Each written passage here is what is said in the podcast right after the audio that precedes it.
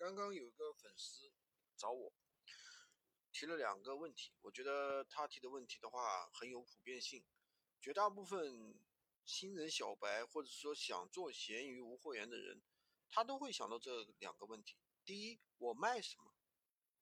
因为没有做过电商，没有任何的电商经验，甚至没有卖过任何东西，所以他们往往会觉得卖什么是最大的一个难题。其实卖什么根本不是什么问题，你卖什么都可以。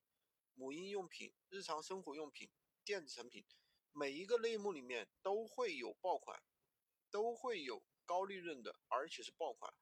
不是说卖什么类目，而是一个具体的产品。我们怎么去定位到一个具体的产品，而且我们怎么找到一个真正的一个爆款，而且我们把一个产品给卖爆，不是说我们一定要卖什么产品。第二个问题也很有代表性。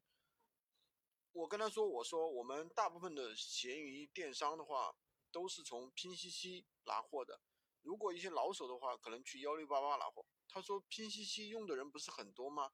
大家不都知道吗？为什么从拼夕夕拿货？那那那有什么优势呢？对不对？那人家为什么不从拼夕夕去直接买，还上你这儿买呢？那我们能不能找到比拼夕夕价格还要低的货源呢？其实这个答案是。”很令大家吃惊的啊！你没有办法找到比拼夕夕更低的货源，为什么？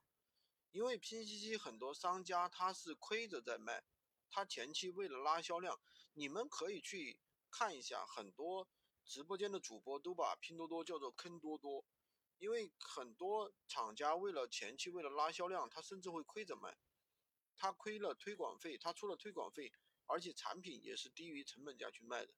因为拼多多这个平台，它本身就是这样的，就是低价竞争。你只有低价，你才能有销量，才能卖得出去。销量起来了，基础销量起来了，你才能去提价，都是这么干的。所以说，你想要卖的比拼多多，找到比拼多多还要低的货源，这件事情是不可能的。那么，那么是不是就没办法做了呢？因为拼多多货源那么价格那么低了。那我来反问大家一句。那你平时在抖音上买东西的时候，你有没有去拼多多上比一下价呢？你肯定没有，对不对？那你比如说你在在那个京东上买东西的时候，你去你会去全平台比价吗？不会的，绝大部分人在买东西的时候，他不可能每个平台都去比一下价格，只有我们这些找货源的专业的商电商才会去在意这个价格，才会去全平台比价，对不对？那每个平台的服务它肯定也是不一样的。而且你在说实话，你在拼多多平台很可能容易买到假货，对不对？当然，这个就需要你有一定有一定的知识，有一定的技术，才能去淘到那些优质的一些货源，并不是说全平台它全平台都是假货，当然也不是的，对不对？所以这就是我们存在的一个价值，我们存在的价值就是做信息差的钱，赚信息差的钱，这一点是很重要的。首先我们要清楚我们在做什么，并不是说，对吧？你如果说不理解这个东西，说白了你就赚不了这份钱，好吧？今天就跟大家讲这么多，喜欢军哥的可以关注我，订阅我的专辑，当然也可以加我的微，在我的头像旁边获取闲鱼快速上手笔。